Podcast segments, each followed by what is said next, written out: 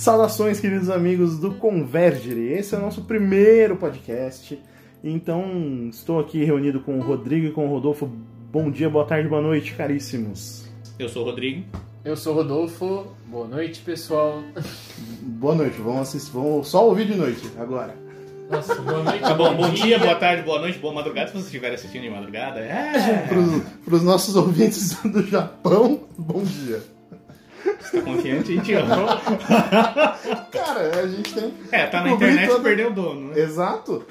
Como se fala bom dia em, po- em polonês? Ah, sei lá. Pergunta pra um nego mais fácil, tipo japonês. Em japonês. Ohayou gozaimasu. Nossa. Em Guten Morgen. alemão. É. Ou bom dia.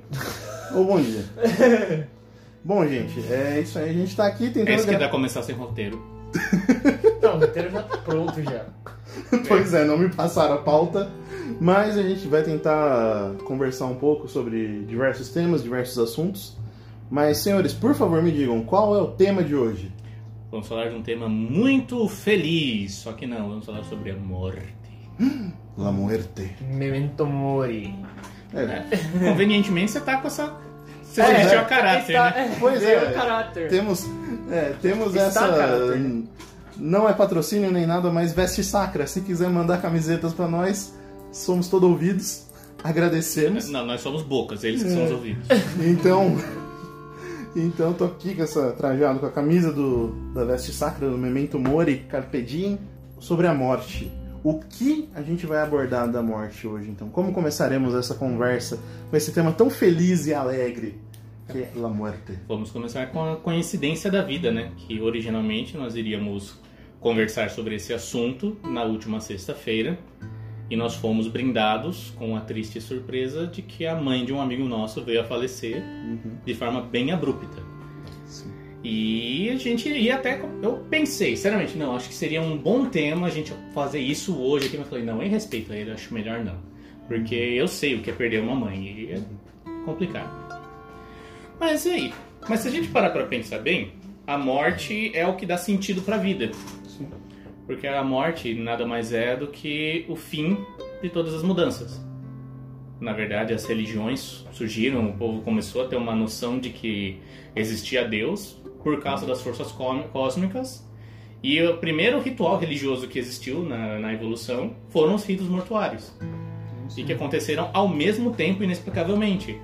Por exemplo, lá na Grécia, começaram a enterrar os mortos com uma moeda debaixo da língua para que ele pudesse pagar a travessia. Do Rio Styx, né? É, no rio Styx, Styx em inglês, É, tudo bem. referências. E, e também na, na África, eles enterravam as meninas vestidas de festa, porque elas sabiam que a vida continuaria e que encontrariam um marido quando morressem. Né? E você vê também lá, já na Europa, nos povos indo-europeus, que eles enterravam os mortos em montes, né? Os celtas, os ou antes dos celtas ainda, em pequenos montes mortuários. antes Que- dos celtas eram os gols, os passates, os unos. Eu vou deixar essa passagem. eu vou deixar essa passagem sem comentário. Que simbolizava um retorno a- ao ventre. Porque nessa noção panteísta, né, é, mais pagã, a morte é o quê? Na verdade, é um- é a volta da alma e do corpo para a natureza, ou seja, para um, do lugar de onde veio. né? Então tem toda essa questão. E a morte, como eu falei, é o que dá o, o sentido para a nossa vida.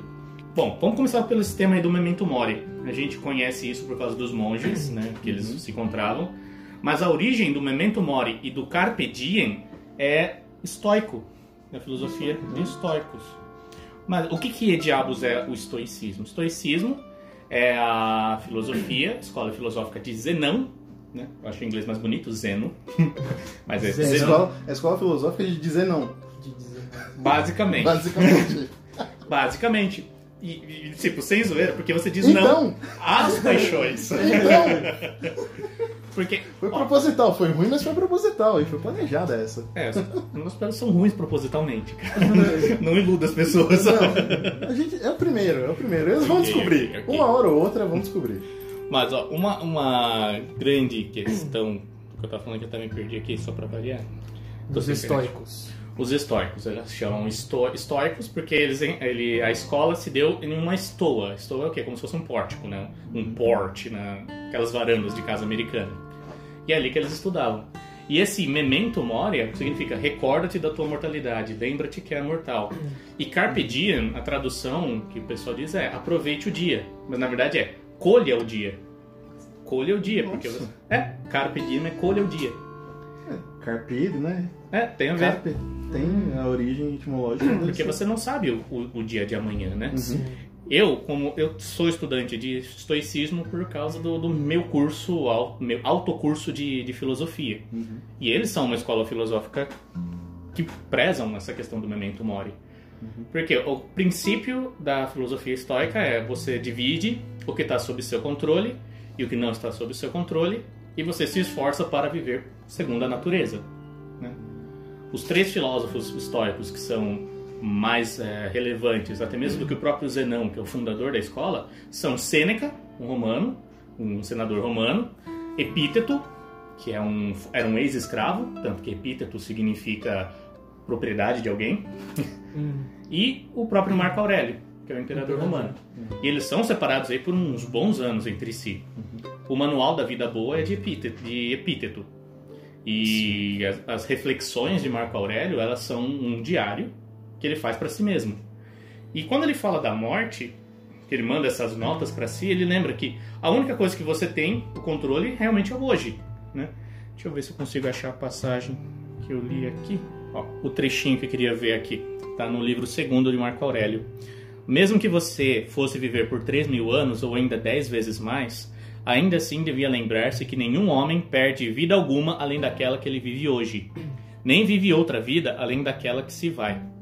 Assim sendo, as vidas mais longas e as mais breves, por fim, se equivalem, pois que o presente dia é o mesmo para todas as vidas, embora o dia da morte seja particular a cada uma delas. Desta forma, tudo que se perde assemelha-se a, um a um breve momento, pois um homem não pode perder nem o passado e nem o futuro. E como ele poderá ser privado daquilo que não possui? né? E aquilo que também está na descrição da antífona, da antífona não, do, do, do invitatório da, da liturgia das horas. Que é o Amai-vos uns aos outros dia após dia, enquanto ainda se disser hoje, que é, que é de Hebreus. Nossa. E tudo isso é o que realmente orienta a vida. Porque a morte ela tem muita simbologia que as pessoas não prestam atenção. Por exemplo, o formato do caixão. Já parou para pensar por que, que o caixão ele é sextavado? Porque eles representam os seis dias da criação e no sétimo você Dia descansa. É. Caraca, é. Caramba. E nós vivemos E numa nós- época em que todo mundo quer esquecer que a morte existe. Exatamente. E, e é interessante a gente ver, a morte ela tem todo esse significado, ela tem isso e, e o momento, o timing, acho que foi muito proposital da gente. É, Sim. pra que todos saibam, eu não sabia do tema, fiquei sabendo no momento do cancelamento, mas desde já também gosto, quero deixar aqui retratado a nossa solidariedade ao nosso amigo que, que a mãe faleceu, tá? Saiba que está em nossas orações. Que Deus a Inclusive, tenha. Que Deus a tenha. E pedimos a todos que rezem pela alma dela também. E, e justamente isso, o processo da morte, ele tá intimamente ligado com a maturidade. Porque quando a gente faz uma escolha é, na nossa vida, a gente está antecipando a morte. Uhum. A gente faz uma determinada, seja ela qualquer decisão na nossa vida, a gente fecha um caminho. A gente abre um caminho novo e fecha uma porta. E isso justamente é a gente aprendendo a morrer.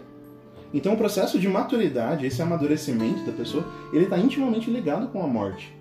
Porque, imagina, vamos supor assim, ah, eu hoje eu quero casar e ter um filho. Beleza, eu vou lá, acho uma mulher, tal, a gente casa e vai ter um filho. Beleza, casei, tenho um filho, nasce meu filho. Ah, quer saber? Cansei de ter filho, não quero mais casar, não quero mais ter filho, acabou. Eu vou poder deixar de ter a minha mulher, deixar de ter meu filho? Não, eu vou ser um péssimo pai e posso re- rejeitá-los. Sim. Porém, eu nunca mais vou poder voltar à condição anterior de não ser Uhum. pai. Eu já sou pai. E ainda tomando uma decisão dessa seria um péssimo pai. Mas, ainda assim, entenda, é, uma, é o que normalmente dizem, né? O cada escolha é uma perda. Sim. Então, Todo sim é um não. Todo sim é um não. É justamente isso. Então, o processo de amadurecimento, mesmo da nossa personalidade, ele tá ligado a aprender a morrer. Aprender a morrer as nossas vontades, aprender a morrer para determinados caminhos, aprender a morrer para diversas coisas. Mas justamente isso, vi- é, visualizando que a gente vai ter um fim. Então, é, eu acredito que justamente isso que o Rodrigo falou, da questão de, da galera não pensar na morte hoje, é uma grande responsabilidade do porquê a gente está numa geração tão imatura. Exato. Exatamente. A gente não se prepara para a morte. A galera não, não pensa. Tipo, a gente tem toda a, vi- a visão cristã, né? Então nós pensamos no céu, nós desejamos e ansiamos ali um dia voltar para a casa de Deus. Porém, quantos mesmo no nosso meio, católicos ou diversos, que nem, Nem sequer sequer pensam nisso? da morte. Nem quer Exato. pensar na palavra morte. né? Exato, querem viver aqui ou agora, então só importa o hoje. Pegam um carpe diem e reduzem para uma para um utilitarismo no dia e É um viver hedonismo também, um né? hedonismo e viver o máximo de prazer, o máximo de alegria, o máximo do- de tudo hoje. E uma alegria que passa. Então, isso, esse processo justamente de aprender a lidar com a morte, ele faz um. é, ele se torna cada vez mais necessário. Então, eu tava vendo também, é interessante, só uma observação, tava vendo uma reportagem, uma, uma psiquiatra dando, dando uma aula lá, dando uma entrevista, falando sobre os psicopatas, né? Uhum. E o psicopata ele começa a dar característica na infância justamente porque ele não consegue lidar com certos sentimentos. Para ele é indiferente. Então, por exemplo, uma criança psicopata ela foi lá e destroçou o gato. Uhum. Aí a mãe foi perguntar, nossa, por quê? Queria ver como era o sofrimento dele. Gente, então pensa, na cabeça de um psicopata, ele vê justamente isso. Ele não vê o sentimento, mas ele quer ver essa reação. Uhum. Aí que tá, mesmo um psicopata, ele quer vivenciar algo pra saber como que é. A gente tá numa sociedade hoje que a galera não quer nem vivenciar. Uhum. Pra tá boa a realidade, tá aqui, vou continuar e acabou. Então, pensar. Que tema excelente. Eu peço que façam temas, mas me avisem pra eu faltar também. Primeiro sempre nem fez pauta. Mas mesmo assim, Isso foi um despautério. o cara, o cara vem aqui cheio de anotação, vem aqui sem. A a anotação tá na minha cabeça, cara. Mas mesmo assim, eu tô tentando ligar aqui tudo, pô. Não, mas é o seu papel. Sim. É, mas eu preciso estudar também, poxa. Então, beleza. Mas é que a morte é uma coisa que, querendo ou não, a gente já medita Sim. por sermos cristãos. Mas além do que, a gente está tão envolto pela morte que a gente nem se dá conta. Porque, ó, uma coisa que a irmã Jaque falou pra gente um tempo atrás, que os padres do deserto eles já deitavam pra dormir como se fossem morrer. Sim. Sim. E outras, outras implicações que isso tem é com a fala de nosso Senhor Jesus Cristo. Ah, a cada dia basta o seu mal. Porque, pô, todo dia a gente morre. O dia não começa Uhum. e morre. Já, ó, fazendo uma outra ponte com esses lances dos reencarnacionistas. De onde eles tiraram essa ideia de Dharma e Karma e tal? Querendo ou não, é nessa sequência de morte e ressurreição. Você morre à noite e ressurrecta no outro dia. Acho tão bonito você falar ressurrecta. Nossa, Ressurrecta no outro dia, nem sei se existe. e ressuscita no outro dia. Uhum. Porque é isso. E se você não terminou o seu dia anterior, se você sente, você chega no fim do dia e esse dia não terminou, você se sente incompleto já. Sim. Então, já, já é uma questão, uma experiência de morte. Uhum. Porque quando a gente pega também o Gasparzinho, o Gasparzinho e esse outra, outra linha, tipo, ah, os fantasmas estão entre nós porque eles estão com assuntos irresol... que não foram resolvidos. É a mesma história, é- é a mesma noção de que a gente tem uma- um papel a cumprir, a gente é uma tarefa, eu não consegui comple- completar. E agora? Morri. E agora? E eu morri. Esse é o nosso meme. Deu ruim já. Na primeira já. Tem que deixar nossa marca. Morri. Mas por que que... Eu morri, né? Está Eu morto! estou muerto! Estou! Roddy! Roddy está morto! Pra quem não pegou a referência, procure Porquinho Rodolfo no. YouTube. Estou muerto! Ah, estava dormindo? Ai, que susto. Roddy! Roddy! Mas é interessante a gente ter em conta que a, a própria sociedade, o ser humano em si, ele já nasce com esse medo de morte, né? Ele já tem... ele- e é preciso enfrentar esse medo, né? Uma realidade que quem foram os padres do deserto? Fazer a mesma, situando o pessoal no contexto também, né? Os padres do deserto foram certos religiosos que é, entre, os entre os séculos 3 e 5, é, com, quando o imperador ele fez o decreto do cristianismo como religião oficial do Império Romano, o que aconteceu?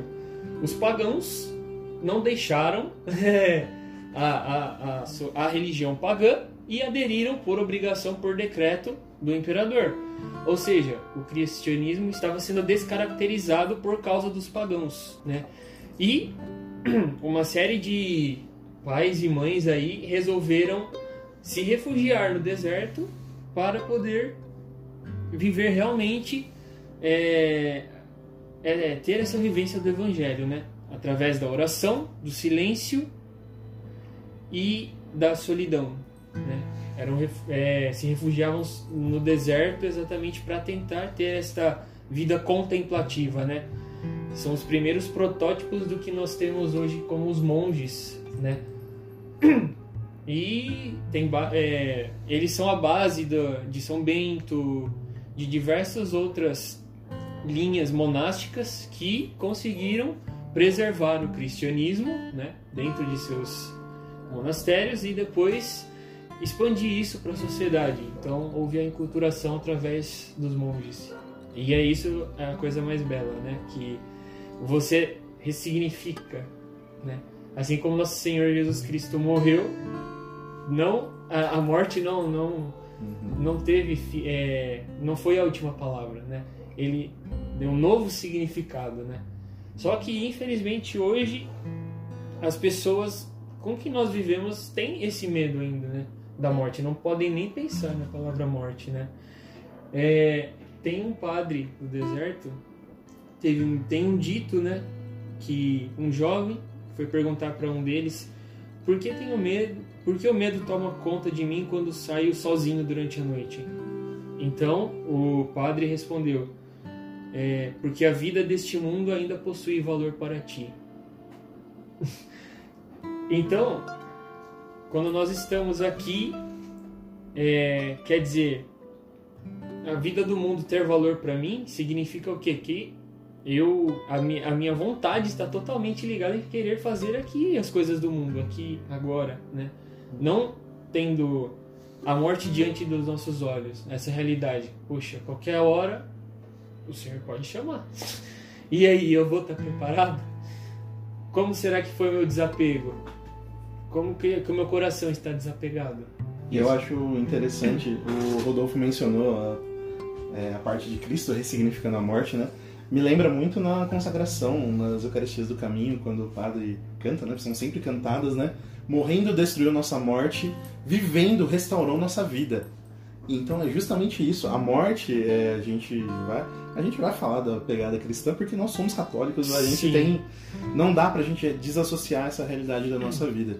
Mas é justamente isso, é, trazendo um significado pleno para a morte, porque é, nós entendemos que a morte ela é uma passagem. A gente vai, é, não é um- o fim. E se a gente está preso na realidade daqui, a gente vai ficar justamente como esses fantasmas.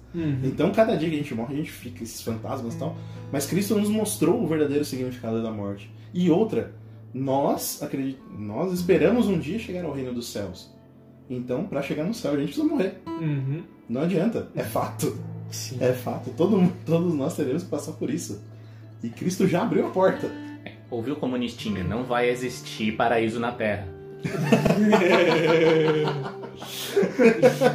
Falei que vai ser o Chico daqui.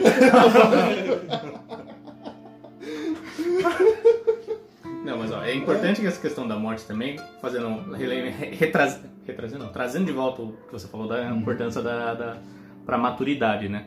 Porque a gente vê qual, qual que é o tamanho dos nossos dramas pessoais, aquilo que a gente fica preocupadinho, que tira o nosso sono quando a gente põe o que, que qual o peso que isso tem diante da morte, né? Porque a gente tem a esperança de ir para o céu. Os ateus eles acusam a gente, ah, mas os, quem, quem crê, eles criam uma historinha para ficarem confortados para não terem medo da morte. Só que, pô, o que tá garantido pra todo mundo aí, se não, não cumprir os seus preceitos, não fazer o que tem que ser feito, não for uma boa pessoa, é inferno. Pô, que, ani- que, ânimo que isso dá pro cara. Eu- Que esperança isso dá pra um cara que não, tem Não existe ateu em queda de avião e em afogamento. Pois é, velho. Não existe. Não. Já falo. É, e eu na minha época de que eu era ateuzinho, quer dizer, à toa, o que, que eu pensava? Ateuzinho. Ah, eu tô rezando. Não, por favor, que eu chegue lá na... Não, peraí, eu tô rezando. Não, não, vou chegar, se tiver que chegar, eu vou pegar... Você vê, é tudo uma... É uns à toa mesmo. Sou ateu, graças a Deus. Não, e o pior é que eu fico, eu fico pé da vida quando Olá. eu vejo o pessoalzinho falando assim: ai meu Deus do céu, cara, eu não acredito. Ai meu Jesus Cristinho, ai minha Nossa Senhora. E fala, mas eu não acredito nessa coisa. Ah, só figura de linguagem? Porra! Figura de linguagem. Velho, Nossa. figura de linguagem.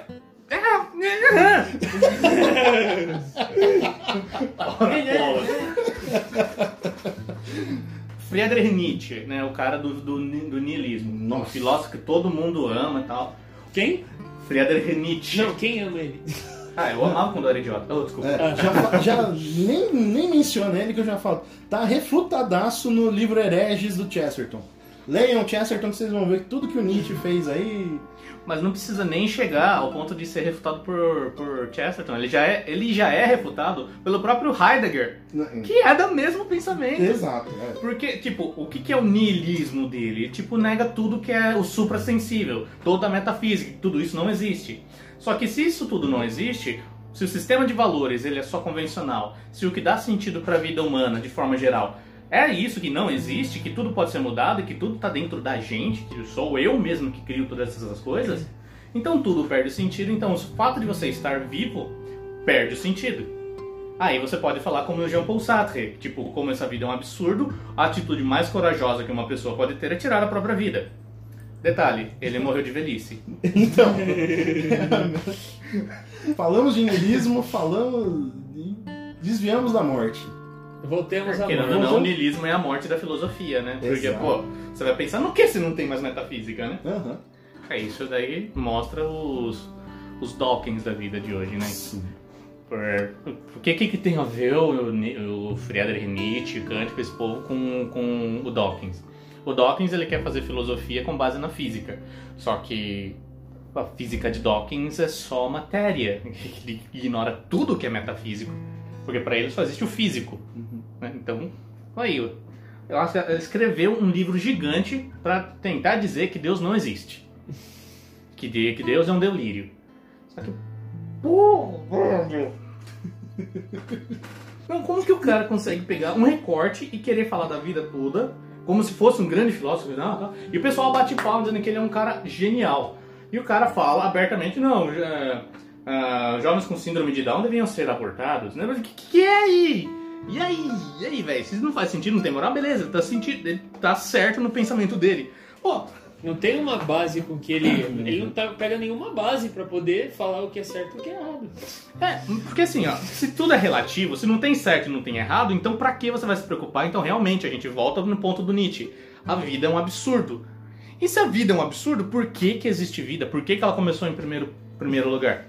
Ah, foi por um acidente cósmico. Ai, eu... Ah, mas vê se eu tô na esquina. O Chesterton ele fala justamente isso, no- eu acredito que seja no Hereges mesmo. Se a verdade é relativa, ela é relativa em relação a quê? A quê? That's it. Entende? Não, falta uma base. Se você assume que não existe verdade, pronto, virou caos. Virou caos. Não, e o pior, ah, eu não acredito que exista uma verdade. Hum, verdade? Ninguém nunca me respondeu. É e a partir do momento que a gente não, não tem verdade, o anarquismo, tudo vira, tudo vira permitido. Você pode fazer o que você quiser. E aí, sobre a, a grama, passa até a cor que ela quiser. A grama é verde e o céu é azul. Não, no meu ângulo, a grama é azul e o céu é verde. Poxa, você Legal, tá... vai, vai procurar um médico, seu daltônico. Ou não. Ou para de usar drogas, né? Porque tá vendo. É, não, mas a grama de vez em quando ela é verde, mas se você olhar direito, às vezes ela tá amarela e às vezes ela tá um pouco mais escura. É, porque ela tá morta. Exato. Exato. O cadáver tá fedendo, o que você tá querendo reanimar? É, porque o cadáver, ou ele é cadáver, ou ele tá vivo, ou ele tá morto. Ele não pode estar os dois. Essa questão do zumbi é o Schrödinger, o maldito do Schrödinger. Os Tem que chamar o Clayton um dia pra pedir pra ele explicar a equação lá do Schrödinger. Não, velho. Não. Eu, eu, eu já vi, e já entendi o que ele quer dizer, mas não faz sentido. Ele faz. Mano, mano, não. Tá, ok. eu- Tipo Aristóteles, ó. Ou é ou não é. O terceiro não existe. A arte, de- a arte dessa de vitrine desse podcast vai ter lá, tipo, um lado Aristóteles, um X, o outro um gato. Numa caixa. É, já temos o nome do primeiro episódio. Aristóteles versus Schrödinger. Schrödinger quem? De quem? Mas, gente, eu queria falar um pouquinho também, já que a gente tá falando do, da morte em si, a gente falou dessa coisa, mas eu acredito que seja importante a gente tratar da forma de lidar com a morte também. Eu acho que é importante a gente falar das cinco fases do luto. Uhum. Porque acaba acontecendo, né? Acaba sendo. Todo mundo que já perdeu alguém na vida acaba entendendo isso. E essas fases do luto, elas acontecem toda vez que a gente toma uma decisão também. Uhum. Seja uma decisão que a gente escolheu, ou seja uma decisão que foi forçada. Que quando ah, termina um namoro, ou você é demitido, ou você sai pra viajar pro mundo, tudo isso você tem alguma, algum sofrimento desse, você passa. Então as cinco fases do luto são negação, raiva, barganha, depressão e aceitação. Então, Eu lembrei daquele desenho do Ruby Gloom, velho. Já assistiram o Ruby Gloom? eu, eu lembro da imagem, mas nunca assisti. Velho. Ai, ai. TV aberta. Mas, enfim, faz sentido. É. Então, o, o mais o padrão mesmo é aconteceu essa perda, aconteceu a morte ali, é a negação. Então, não, não é possível. E aí começa aquela dor, aquela, aquela imen, aquele imenso sofrimento de falar não, não, e aí chora. Tem aquela. Tem todo esse momento. Tristeza, né? Dessa- A tristeza em si. Isso, e, e negar que aquilo existiu. Então não acredita, né? Que, mas como assim morreu? Mas como? Tava bem, e não sei o que. E, cara, esse tipo de coisa é, acontece. E, e essa negação, ela precisa ser vivida. É, é interessante, de concluir de todas as cinco fases, né? Mas a gente precisa, num, dentro de um processo de luto, viver. É importante que vivam essas cinco fases, né? Porque se a gente deixa de viver alguma delas, vai dar ruim. Sim. Então a gente tenta ultrapassar e ficar voltando e tal, mas existe um processo, né? Então não é à toa que o luto ele faz parte da nossa vida. Sim. A gente precisa viver essa negação. Então aquele momento de bater na porta e falar, não, não é possível, né? Aí você luta. Aquele momento E de aí? tornar a, a- encostar a cabeça, as costas na parede escorrendo. É, caindo, e aí quando você senta, ergue as perninhas e fica em posição fetal, né? Então, segundo é a raiva, né? Aí vem o momento da frustração, vem aí toda a ira vem e começa, aí soca a parede, É, meu bate. para na raiva. Nossa.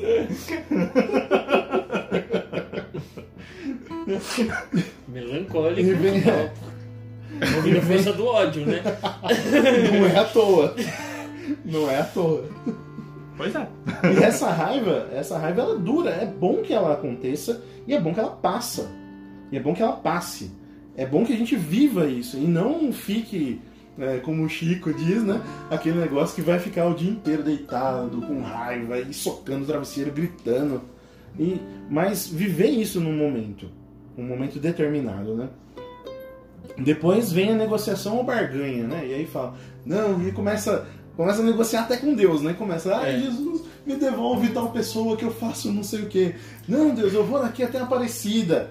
Então, essa negociação com, com Deus, com os outros, e falar, tipo, chega aquele cara todo né, meloso lá pra mim, volta pra mim, eu serei um cara melhor, e isso eu, eu vou mudar. E fica essa, essa melancolia, assim, mas sem sentido. Sendo que o ideal é enfrentar as coisas, e mas precisa passar. Eu sei, meu, meu amigo garoto juvenil criado leite com pera. Eu sei Ficar dando que carpete pra não ralar o joelho. é, empinando pipa no ventilador. Então, essas coisas acontecem, a gente sabe. Depois, o quarto estágio, a depressão. A depressão que é o momento onde onde o melancólico se, nossa, o melancólico se deleita na depressão. Meu Deus do céu. É um como- prazer culposo. É, nossa, mas como gosta de uma depressão melancólico. Meu Deus do céu. E aí fica. E, ou, e põe as Se é término de namoro, põe as músicas emo e fica lá chorando. Ou se é uma, um luto mesmo por uma perda de alguém, vai fazer alguma coisa, vai, sei lá, fritar um ovo, vai lembrar, ai, fulano fazia isso de tal jeito. E tudo vai lembrar, e aí fica aquela depressão, aquela tristeza, aquele negócio. E meu amigo, isso passa. Mas viva isso bem. No momento certo, vai chegar e vai passar, e chega o quinto estágio. Acredite, ele chega. Demora, mas chega. Que é a aceitação. A gente entende que isso aconteceu. A gente entende que não pode fazer mais nada. É algo que está alheio à nossa vontade, é algo que a gente não pode mudar e outra, é algo natural à nossa realidade. Uhum. O ser humano ele nasce, cresce, se reproduz às vezes e morre. E vira purpurina. Depende do ser humano. Você não sabe. Depende do ser humano. Olha, os que- eu já vi uma exumação. Não, é- não tinha purpurina ali. A purpurina gótica. Mas, Idade, idade das trevas. mas essa aceitação vem e a gente entende que realmente precisa seguir em frente. Seja lá o que aconteceu. É, eu perdi o meu avô no, no final de um retiro de, de jovens, cara. E foi um momento extremamente difícil. Foi algo assim que eu, eu não sabia lidar. Meu avô, é, ele é uma referência masculina pra mim até hoje. É o cara que jogava truco comigo ali, me ensinou a jogar, me ensinou a fazer maço no truco. Um, um vô italiano ali que o carinho dele era chegar a dar um tapa na minha coxa. E falar "É isso aí. E, e que eu guardo essa figura com tanto carinho e essa perda me foi muito dolorida. E por muito tempo eu guardei feridas por conta disso, até que eu consegui aceitar. Aceitar isso de uma maneira que nem eu, foi graça de Deus mesmo.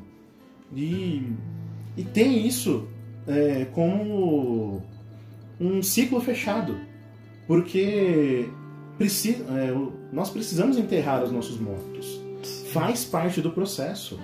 Então, tem, eu conheço muita gente que fala que não consegue participar de, de enterro, de velório. Cara, faça isso. É importante fechar esse Viva. ciclo. Viva esse momento. Viva, porque se a gente não fizer isso, no futuro vai faltar. Vai fazer falta esse momento. E, e é muito importante que a gente tenha esses ciclos fechados. Encerrar ciclos faz muito bem na nossa vida. E esse processo para tudo. Para tudo. Pois é, e continuando nessa, ainda nessa linha, do porquê que as pessoas ficam tanto assim traumatizadas quando perdem alguém, é porque não se preparam para essa situação, né? Uhum. Tem um dos exercícios dos estoicos que chama exatamente o premeditatio malorum, que é, traduzindo literalmente, é a premeditação da morte. Quer dizer que você vai pensar como você vai matar o peão? Não, isso é psicopatia. isso é você imaginar realmente o que, como você reagiria e como seria quando você perder uma pessoa que você ama, uma pessoa querida. Porque, por exemplo, ah, é doloroso fazer esse exercício, mas é você realmente é você meditar. Nós somos ensinados, nós que somos católicos, a meditar na nossa própria morte. Desculpa. Não é, Bruno, não é pra cortar. Ah, Enfim. Onde estava? Não somos gente ensinados, mede. nós somos ensinados a meditar na meditar na própria morte. Isso, nós somos ensinados a meditar na nossa própria morte. Ou seja, pensar como que nós vamos nos, no- no- nos, nos apresentar diante do tribunal de Cristo. Porém, um exercício que é mais dolorido, mas que é extremamente necessário, é a gente meditar a perda dos nossos entes queridos. Porque é um, um exercício doloroso, mas que precisa ser feito. Cara, quantas e quantas vezes eu já não tive essa meditação pensando, poxa, e aí, como será se um dia a Bruna, a Bruna morrer, né? Quem é Bruna? Bruna, minha esposa.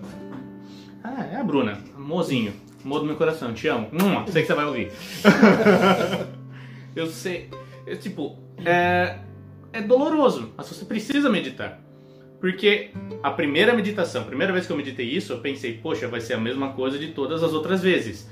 Eu vou me enterrar, eu vou deixar a barba crescer, vou ficar um ano sem tomar banho, vou ficar me, me perder total.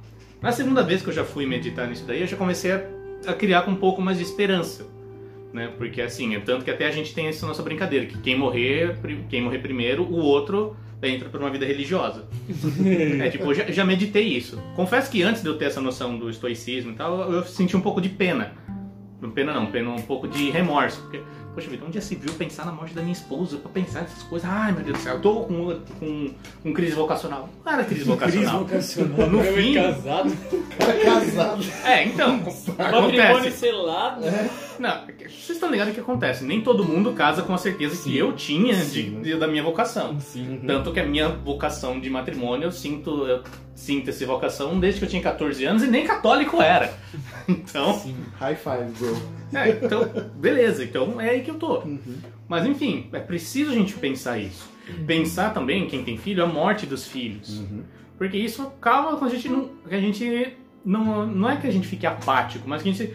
Poxa, é a vida é assim. Um dia essa pessoa que eu tanto amo vai morrer. Uhum. E o que, que eu vou fazer? Minha vida vai morrer? Eu vou me matar junto? Eu vou deixar? Você vê os velórios de quem é mundano. Você vê aquele. Ai, ai, ai, era tão bonzinho, Senhor. Você vai num velório cristão, tá todo mundo ali sorrindo. Eu já vi gente contando piada em velório cristão, cara. Porque sabia que o cara.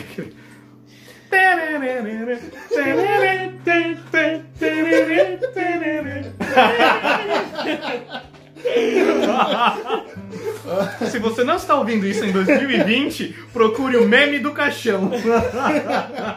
Clássico, marcou Celebração mais 2020. feliz de um funeral. E foi o meme 2020 com essa história do Coronga. Mas, é, eu queria fazer só duas observações. A primeira eu esqueci, e a segunda não é importante. a segunda é importante.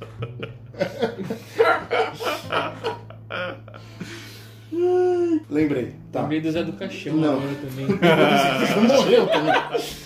Vai, tá vendo? Até o Zé do Caixão morre, Então, pô. Quem dirá você? Ser humaninho. seu Marinho. Vamos lá. Primeira observação.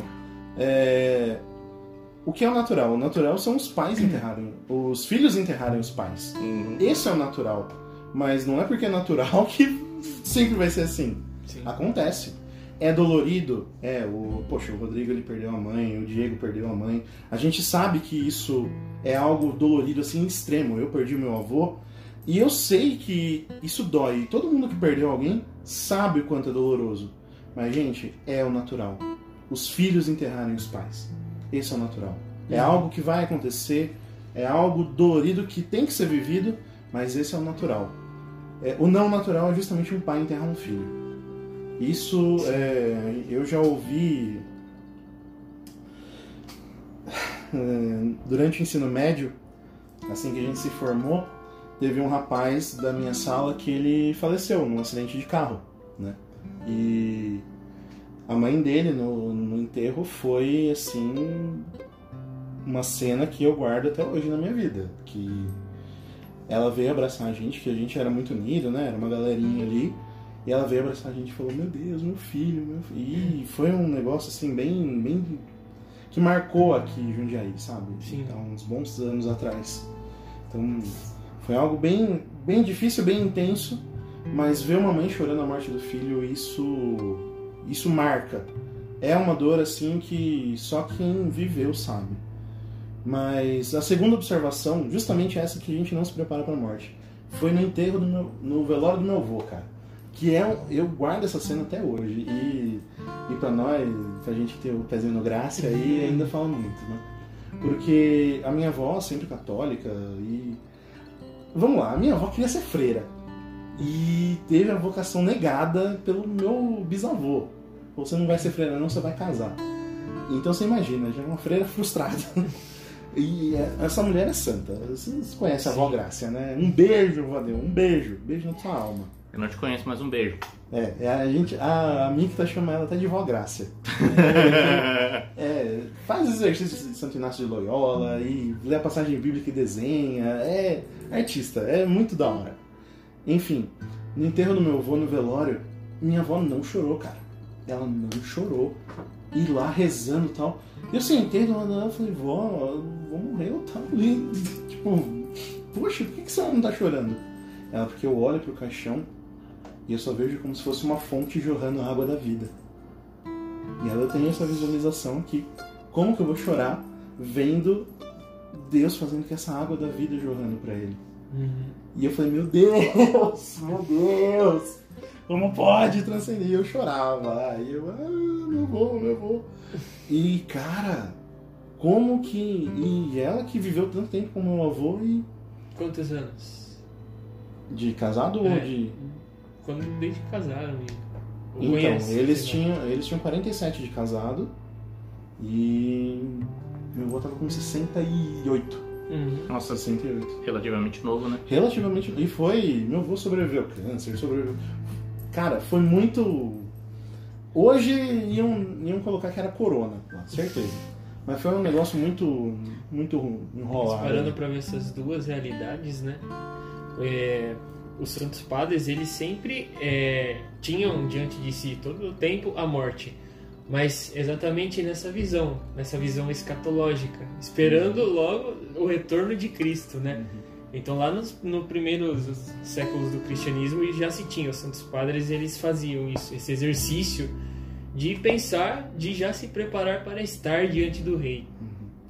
Mas também entra em questão essa parte de viver exatamente, de aceitar toda essa situação, né? Teve um rapaz que chegou pro abade Macário egípcio, e ele falou: "Ah, mestre, como eu faço para alcançar a salvação?" Aí o Macário foi lá, ó, vai lá no túmulo do morto e começa a zombar dele. Nossa. O rapaz foi lá, ah, não sei o que tem, é, e zomba deles, né? Tira sarro, faz um monte de coisa lá pra, pra exatamente fazer injúria à pessoa morta. Aí voltou, o rapaz voltou, o Macário perguntou, eles responderam? Aí ele falou, não. Então você vai lá voltar de novo e você vai louvá-los. Louvar os mortos. Ah, o rapaz foi lá, ah, santos, apóstolos, não sei o que tem. Começou a elogiar e não sei o que tem. Aí ele voltou para o Macário. Aí o Macário falou: eles, eles responderam? Não, não, eles não responderam. Bom, então é assim que tu alcançará a salvação. Você não irá nem responder, com, é, responder as injúrias ou os louvores. É você simplesmente aceitar essa situação exatamente e, tendo ela diante de si, viver cada instante como se fosse o último mesmo. Não vai pensar no que as pessoas vão dizer de si ou de que seu nome vai ficar para como você vai escrever sua história. Não é. A partir do- de como a pessoa vive a, a vida, isso por si só ela já garante que essa paz quando a pessoa morre. Então aí sim, nesse caso ele consegue, é, assim ele alcança a salvação. É, e faz todo sentido, né? E é engraçado que eu tava lembrando aqui que o primeiro exercício que o Olavo de Carvalho passa no coffee é o, é exercício do necrológio. Porque realmente o necrológio ele usa a. Você sabe o que é o necrológio, né? Aquela parte do jornal que diz morreu fulano de tal, tal. Então, daí você cria o seu próprio necrológio. Só que não é você falando e não vai estar no jornal. Vai ser um amigo seu contando da sua morte para um terceiro amigo seu. Porque daí você vai ter um, vai saber onde você quer chegar, como você quer ser lembrado. Não como grandeza, né? Porque se você põe no jornal, ah, tal fulano teve certa grandeza, ele foi reconhecido. Mas às vezes pode ser um cara pacato. Mas se você sabe onde você vai querer chegar ou como você vai querer ser lembrado, você também vai entrar nessa situação de que você não vai se preocupar tanto com os louvores que não são necessários, tampouco com as críticas. Porque isso, querendo ou não, te dá uma coragem sem tamanho. Porque assim, pensemos da seguinte forma: esse, é, o- esse pensamento que a pessoa tem de mim. eu tenho medo da opinião dela, por que diabos? Uhum. Né? Porque é, é também passagem do Evangelho que, do nosso Senhor Jesus Cristo. Que é, não, te, não tenhais medo daquele que mata o corpo, mas daquele que pode matar a alma. Porque a única hora que a gente pode ter medo mesmo é quando alguém está ameaçando tirar a nossa vida ali na frente e olhe lá. Uhum. Porque se a gente viver bem, se nós vivermos dessa forma como São, é, é São Macário ou São São Macário? Macário. São Macário ensina, pegando essa lance de que tendo noção do que, que realmente é a morte, que é o fim de todas as, as mudanças, pô, se a gente tá ali feliz com o nosso eixo, com o nosso centro bem firmado, pô, aí só, só alegria. Segue em frente, toca o barco. E é justamente por isso que a questão da legítima defesa, até entrando pouquinho na doutrina social, ela não é realizada por freiras, monges e padres. Porque justamente eles estão vivendo isso ao ponto. Uhum. Agora, é diferente quando, por exemplo, nessa situação da grave, da grave ameaça ali, quando é um pai de família. Existe um dever moral de proteger os seus. Então, Até mesmo a própria abordagem- sociedade, né? Tipo, a- Sim. a pena de morte, ela tem essa, essa noção que é um perigo Claro. Para a sociedade. Sim, e- mas eu digo principalmente por conta da legítima defesa. É interessante a gente ver, analisar nesse ponto, né? Porque a gente lembra aquele um fato que aconteceu que uma freira amiga nossa sofreu uma- um risco de violência ali que a gente que a gente vivenciou e assim ela mesma nos disse eu não ia me de- eu não ia poder me defender então justamente isso ela tem ela tá tanto nessa paz justamente que ela não nem se defende Uhum. mas é algo que ela não, não pode não pode fazer. Mas aí que tá, um pai de família, ele tem esse dever, tem alguém apontando e ameaçando a família dele, ele vai fazer isso. Ele vai proteger. É diferente o caso, por exemplo, como foi com São Thomas More, que ele foi martirizado e tal por defender a verdade. Mas aí que tá, foi a ele deu a vida dele ali. Ele ofereceu tomar, ele livremente deu. Mas isso não não era uma proteção exata à família. Mas então, meu caro amigo garoto juvenil, saiba, se você quer casar, proteja a sua família. Tá? O Chesterton mesmo, ele disse que no dia que ele foi ele foi casar com a Frances, ele foi resolver algumas coisas. Uma delas foi ir comprar um revólver. Porque tinha que proteger esse dever moral e grande de defender a tua família. Sim, e falando um pouco da pena de morte também, é, ela é Hum. totalmente legal, inclusive apoiada pela, pela doutrina social da igreja até certo ponto. Uhum. Porque está representando uma ameaça para a sociedade. Nossa, mas a, sua- a igreja católica, ela é muito má? Como que ela pode querer condenar uma pessoa à morte? Primeiro, que não é ela que condena o poder civil. E a igreja, ela se preocupa com a morte, com a alma. Com a morte da alma, não com a morte do corpo. Tem aquele livrinho do Monsenhor de Seguir, dos... Ai, como é que chama? As respostas, a... eu não esqueci o nome certinho, mas são respostas às principais questões. O primeiro capítulo, ele tá acompanhando um jovem que tá indo morrer. Ele tá lá, ouviu a confissão, e o jovem sabe que tá indo lá para morrer porque ele tá indo pagar pelo mal que ele fez. Temos a história lá do, do Jacques Fesch, eu nem sei se ele é beato alguma coisa, que ele é um, é um prisioneiro francês, porque ele foi preso, porque ele matou a mãe e a filha, não dele, mas uma, uma mãe e uma filha. E lá, na cadeia, ele teve uma experiência de mosteiro, teve um padre que acompanhou ele, ele se converteu ali dentro. E isso virou a biografia dele, que eu não li ainda, mas eu conheço só a sinopse, que é Daqui cinco horas verei Deus. Nossa. Nossa.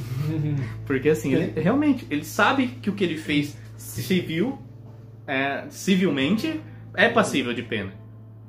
Tem até a questão lá do, do Pranzini, né, na história de Santa Terezinha. Uhum. No último momento, beijou o crucifixo. Exatamente.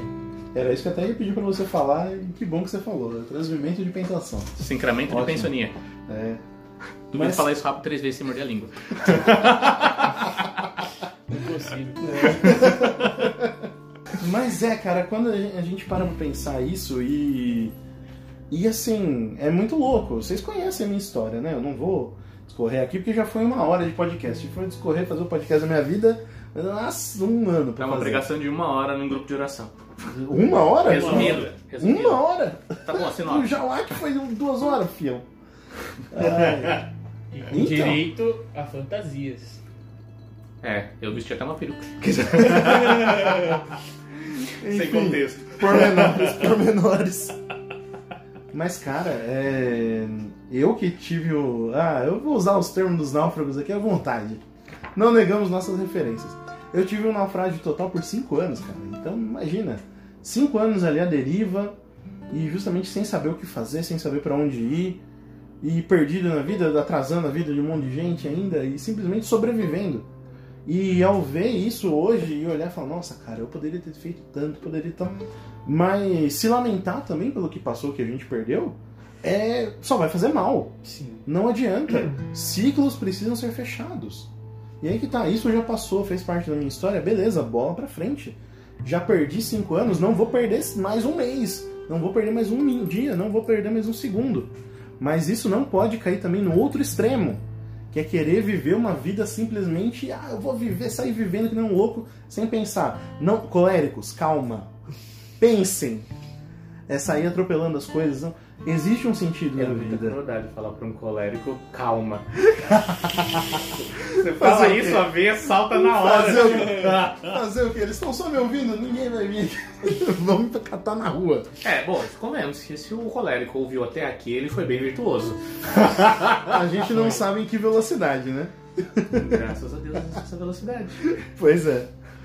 E- o colérico ouve podcast de uma hora na velocidade 5. É, Ou tipo, não ouve, né? Se- Lê a sinopse. Ah, legal, falaram isso. Já sei É. tudo.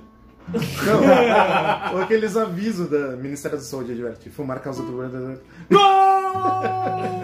Uh, não valeu! Então, assim, a gente não pode cair nesses dois extremos. Ou ficar la- lamentando pelo que já foi, chorar o leite derramado, ou tampouco simplesmente sair fazendo coisa. Não é assim. A nossa vida ela tem um sentido, ela tem algo maior pra gente realizar. Certo? Por mais que a gente deva fazer as coisas, os nossos deveres precisam ser realizados. Mas a gente tem que construir algo para a eternidade. E as coisas desse mundo, elas são degraus que a gente vai vai galgando. Mas simplesmente fazer por fazer não adianta. Existe e é necessário um sentido maior. Sim. Então não adianta a gente querer, ah, eu vou simplesmente sair, eu vou acabar com a fome na África, então eu vou comprar todas as- tudo em comida e vou sair fazendo. Cara, transcenda isso. Ofereça isso para Deus, ofereça como uma oblação. Porque simplesmente fazer também não adianta. É bom, é bom, mas é um ato moral. Cadê a virtude? Sim. Cadê a- o, o transcender disso? Isso parte da, do princípio básico do nosso batismo. Que nós morremos para que está aqui nesse mundo, né, no tempo, né, para as coisas do mundo, mas é queremos exatamente querer essa vida eterna, né, estar aberto a viver a, a vida eterna, né, querer essa vida eterna, transcender exatamente isso, né. A realidade da morte, né, e São Francisco, aqui eu venho recordar São Francisco de Assis que chamava a irmã, né, Irmã, a morte, morte do corporal. Irmã a, morte a, a, corporal. mo- a morte como irmã, morte corporal, né? Que, que visão, que visão. Bendito seja Ah. Senhor Deus pelas mães, uma morte corporal, da qual nenhum vivente Pode escapar. Mas ó, te digo uma coisa. Apesar de ser cego, era um homem de muita visão. Ele ficou cego só no fim da vida. Mas foi. Nossa, Acabou com tudo.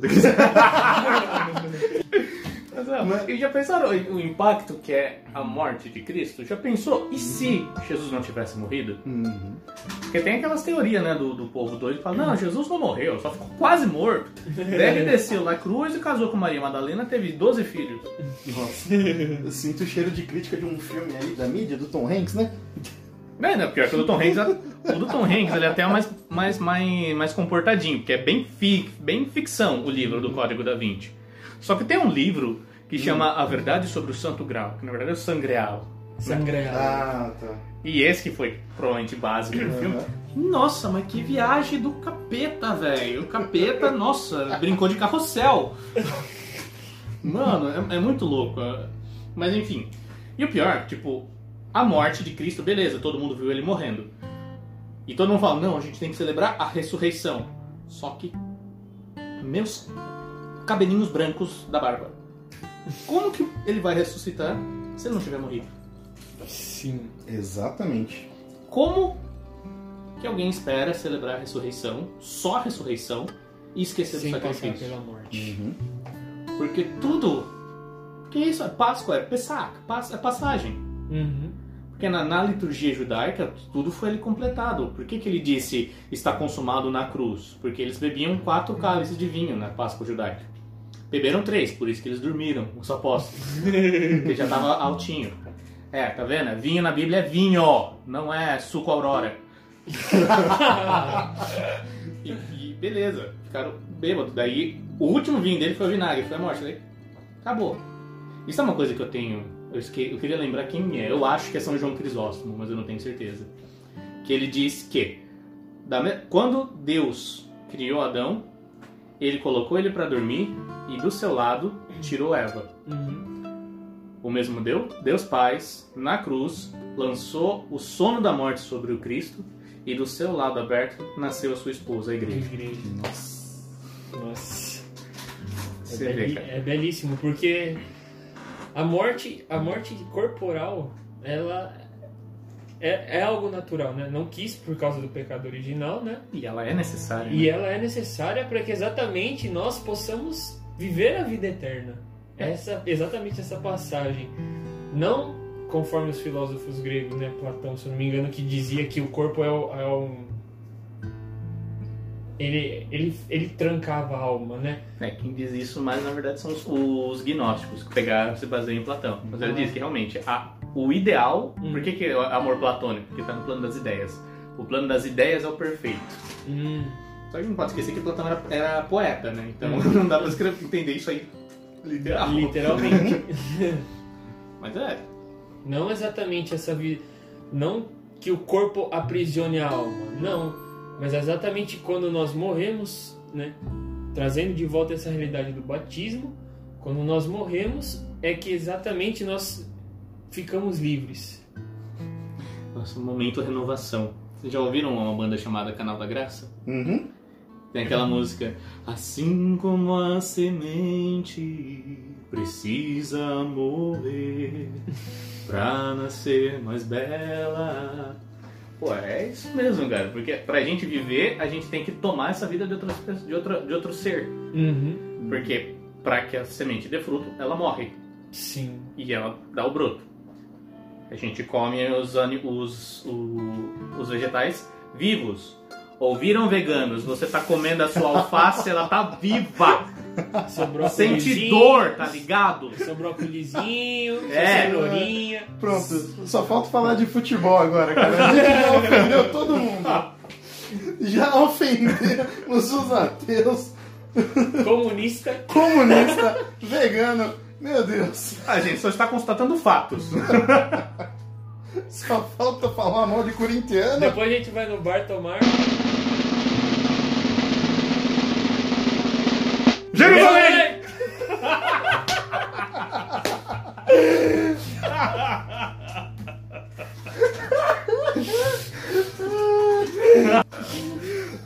Perdemos a linha, gente. né?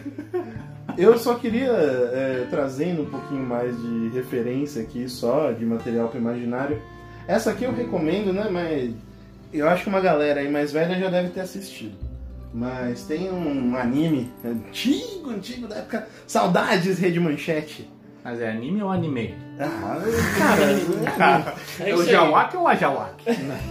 Discussões aí, totalmente desnecessárias. Bom, um desenho japonês. Se, na minha. Ó, acabou de ofender os otaku. Meu taco ou taku? Aí Mas é o, ta, o, to- o Taka ou Tomei as meninas? Então, né? ah, é, é tudo baca, né? Então, enfim. Arro! enfim. O, o desenho, o anime e tal é Yu Yu Hakusho. Eu, Ah, eu considero clássico. eu considero a melhor dublagem de animes já feita. Então, One Punch Man vence, na minha não opinião. vence, cara. Pra mim, Não vence, vence. Yu Yu Hakusho. né? Não vence, não tem como. Ah. O cara fala, o cara fala rapadura é doce, não manda mole não. O cara no meio do Japão. Bracinho pesado, hein, vovô? Pô, tá aí, não foi One Punch Man. Tem, mas isso é hoje em dia. Quem que abriu essa porta? Quem que abriu essa porta? É, tá, tudo bem, me E convenci. aí que tá, o Koema fala, o Koema lá, que é o, Koema. é o filho, é o filho do, do Emadaio lá, ele vira e fala assim, pô, manda quem pode, obedece quem tem juízo. no meio do desenho japonês, você quer que o cara, que é um dos responsáveis lá pelo, pelo mundo do É, inferno ali. acabou de ofender o resto dos otakus. Cara, enfim, enfim, tem, um, tem uma Tem afetividade é grande. ecumênico. É, Sai de perto de mim, ó. Nós não somos. Ah, então beleza. Enfim, Yu Yu Hakusho. Assistam o primeiro episódio, só isso. Primeiro episódio, o que, que o Hakusho. Bom, animes no geral, por serem japoneses, eles têm toda uma carga ali de todos os valores. Shinto. Shinto, Shinto, taoísta, tudo, tudo que tiver a ver lá com essa cultura japonesa, eles põem lá nessa carga, né? Então tem todo esse essa pegada. Mas não é por isso que a gente não vai trazer as coisas interessantes ali pra elucidar. Então, primeiro episódio de Hakusho, tá lá o Yusuke, o cara bagunceiro, tal, meio revoltado, mas um cara legal. E aí, o que acontece? Tem uma criança brincando de, com a bola na rua, ele vai e salva a criança, né? Tava vindo um carro e ele salvou a criança de ser atropelada. E aí ele é morto.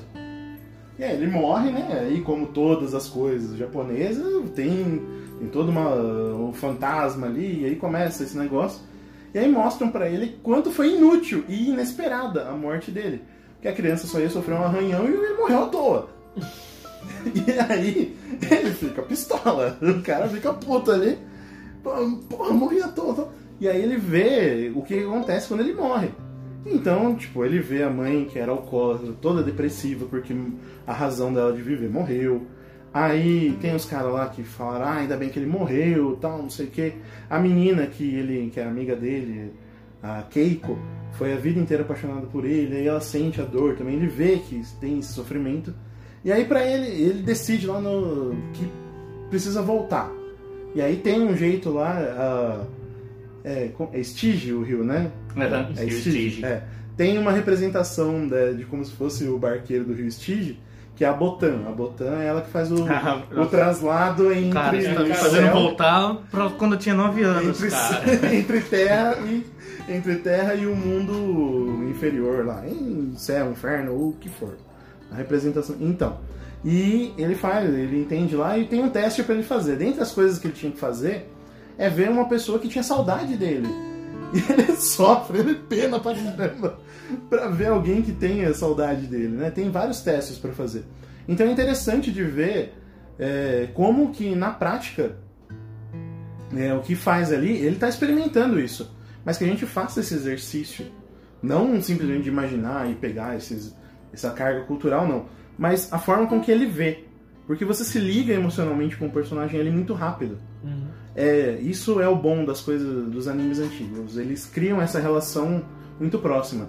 E trazendo dublado ainda, a voz é fantástica. A voz é o mesmo dublador do, do Homem de Ferro. Então te traz uma referência boa ali. É, e é gostoso de ver. Vai fazer. Essa parte do imaginário aí, pode confiar que eu garanto. Isso aí. Essa é a dica, dica do tio Bruno. Pois é, depois não quer que eu fale que ele é da cultura pop, né? Isso é cultura clássica, meu caro. Então tô desde a rede manchete ali. Hoje em dia tudo que tem mais de 15 anos é clássico, né? Mas peraí, 15 anos hoje é 2005, cara. Nossa, Você tem noção disso? 15 anos atrás é 2005. 2005 parou as propagandas de brinquedo na TV. Porque não dava dinheiro. 2000, Olha, o grande erro da TV Globo foi ter cortado a TV Globinho. ter colocado a Fátima. Não, isso aí foi. Tava buraco, não serve pra nada. Nossa. Nem pra lacrar, sabe? É. Nossa. Ué, é, esse, tá- a gente tá bem ofensivo, né? Nossa, vamos começar. Eu quero ver quem que a gente vai agradar. A gente tá ofendendo todo mundo. Ó, então tá assim, a gente agrada quem concorda com a gente. Se você não concorda, você tá errado. Pronto, ditadura. Sobe o hino da mãe Rússia. Pô, mas que é? É, o, Lutem Morgan. Aqui nós estamos certos. Se você discorda, eu, se você discorda, você está errado. Foi, foi. São vários anos de podcast. Mais alguma pauta sobre a morte que queiram tratar? Acho que. Aí entra a sua solucionática, né? O quê? Solucionática. Problemática a gente já deu bastante, uma, não. uma soluçãozinha aqui, outra ali. Mas ó, eu- no meu celular eu tenho um- uma calculadora que ela permite a gente calcular a nossa idade. Hum, Só que ela dá os anos, e eu vivi 33 anos, porque eu nasci em 9 de dezembro de 86. Vivi 33 anos, 7 meses e 4 dias. E nessa meu período de vida eu vivi 403 meses. Foram 1752 semanas. Foram 12.270 dias. 294.480 horas. E eu nem ouso dizer o número de minutos. Cada um desses dias foi uma morte. Quanto tempo não foi desperdiçado sem ter a noção de que a vida continua depois da morte? Isso aqui está preso na roda da fortuna, meu amigo. É isso, gente. Considerações finais. Considerações finais: vivamos, comamos e bebamos, porque amanhã morreremos. Não no sentido de se fartar, mas é porque a gente. Quem nos dá amanhã não nos promete a tarde. E quem nos dá a noite não nos promete amanhã. Caraca. Caramba. Depois dessa. Não. É, essa foi pra acabar. Se vira que eu tô pensando. Não, é realmente temos essa realidade que a nós aqui vivemos no tempo, né? E o tempo, ele passa. Não adianta. Não adianta ir contra o tempo. Não querer fazer as coisas contra o tempo. Mas é essa realmente viver retamente. Ter uma vida realmente que te leve a pensar na eternidade, né? Não pensar que a partir de eu morrer, a partir do momento que eu fechar meus olhos, acabou tudo. Não. É pensar que ter essa esperança, né? De que se ter uma viver uma vida reta, se Deus quiser me chamar para vai me chamar para estar ao lado dele, né? Bom, eu queria encerrar é, deixando uma música de final de um cara que eu discordo muito da, da, da opinião dele, mas as músicas tem músicas muito boas. Então, é, do Eric Clapton, ele perdeu o filho dele, né, quando era mais novo, tal, num acidente. E ele compôs uma das canções mais belas que ele já fez, que é Tears in Heaven. Hum. Hum, E ele fala, ele medita justamente dessa vivência tal. E, e como ele queria estar no céu junto com o filho, mas ele tinha que viver aqui. E ele ia aguentar aqui o tempo que lhe restasse. Então ele não caiu naquela depressão de tipo, ah, vou me matar que eu quero encontrar com ele e tal. Mas não, ele sabia que ele tinha que ficar aqui. Uhum. E aí ele fica meditando, né? Se ele vai encontrar o filho. E a constatação final dele é: ele sabe que no final não haverão mais lágrimas no céu. Nossa. Então isso, Belíssima essa música. então isso é belíssimo. pois é. Fica, fica essa poesia aí de final. Então, gente, um abraço pra vocês, que Deus os abençoe. Até a próxima e tchau. Tchau.